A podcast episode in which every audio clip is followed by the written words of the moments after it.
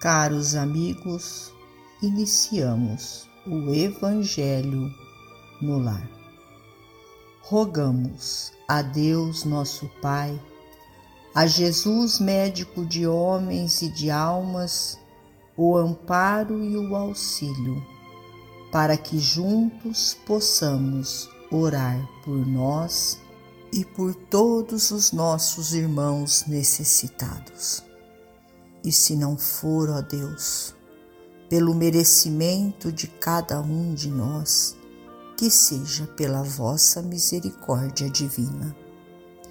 E unidos nesta corrente fraterna, permitamos que os nossos amigos espirituais, trabalhadores da vitória do bem, adentrem os nossos lares, trazendo a cada um de nós a ação medicamentosa para o nosso corpo e para a nossa alma. Do livro Linha 200 Paciência e Natureza. Quem se proponha a entesourar paciência, observe o livro da natureza.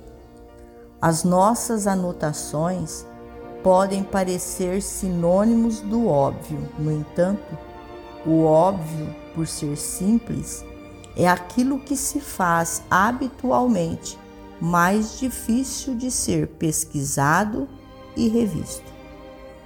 Ao sol, por exemplo, dentro da noite, em determinado hemisfério, por mais se lhe peça luz plena e imediata, há que se lhe aguardar o reaparecimento depois de algumas horas.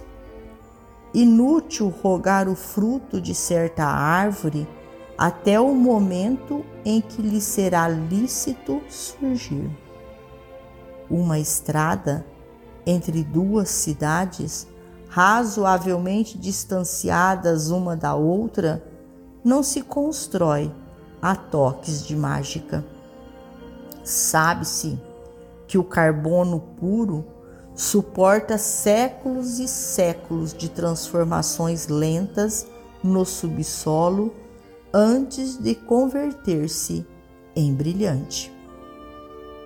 Considerando que o espírito de sequência assinala todas as criações da vida, a impaciência muitas vezes suscitando irritação e inquietude, cólera e delinquência decorrem de nossa própria incapacidade de entendimento acerca de situações e pessoas.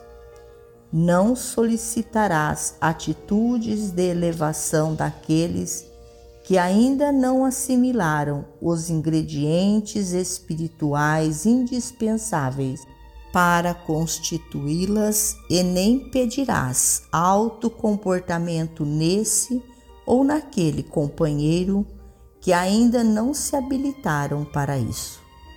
Onde estiveres e com quem estiveres, não permitas que as tuas esperanças se façam exigências. Ama e trabalha. Serve e auxilia sempre sem reclamar, e acabarás, compreendendo que a paciência construtiva, fonte de serenidade e tolerância, em qualquer tempo e lugar, para cada um de nós é simples obrigação. Emmanuel. Finalizamos a mais um Evangelho no Lar. Agradecidos a Deus, nosso Pai, a Jesus, médico de homens e de almas, a Maria de Nazaré, nossa mãe amorada, e aos nossos amigos trabalhadores da vitória do bem, pelo amparo e pelo auxílio. Fiquem todos com Jesus e até amanhã, se Deus assim o permitir.